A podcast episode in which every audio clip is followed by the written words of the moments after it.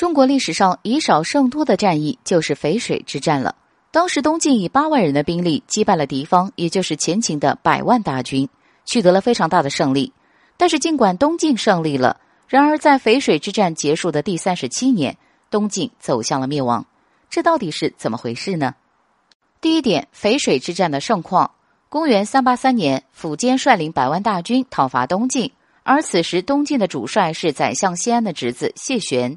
他率领八万军队前去抵御前秦，苻坚的弟弟苻融率领二十五万大军到先秦的先锋部队，首先攻守住了洛阳，其次就是谢玄斩杀了秦军士兵五万人，同时率领部队反攻寿阳。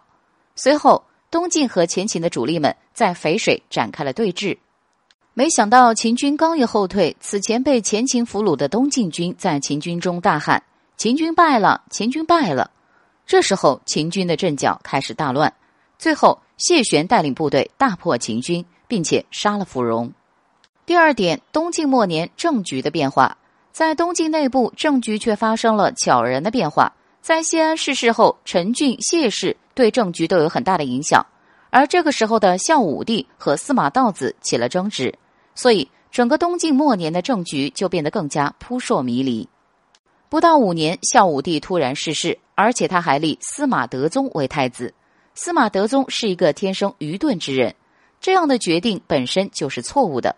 但是武孝帝生前所控制的中央藩镇部署依然是存在的。第三点，氏族的没落。孝武帝非常忌惮谢氏，虽然在表面上对他们进行了赏赐，但是却没有实质性的作用。不过谢安倒是看出了敬孝武帝的心思，主动将自己的权力交了出来。自己反而出去散了散心，同时也让儿子谢衍将兵权交给朝廷，到广陵来陪他。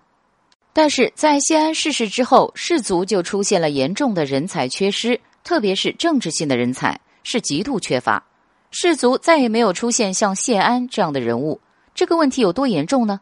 严重到已经威胁了士族的生死存亡。朝廷最开始对士族很有厚望，希望他们可以尽快平定起义。然而，万万没想到的是，士族的表现也让朝廷大跌眼镜。最后，以王谢为代表的士族官员则被孙恩、卢循打得落花流水。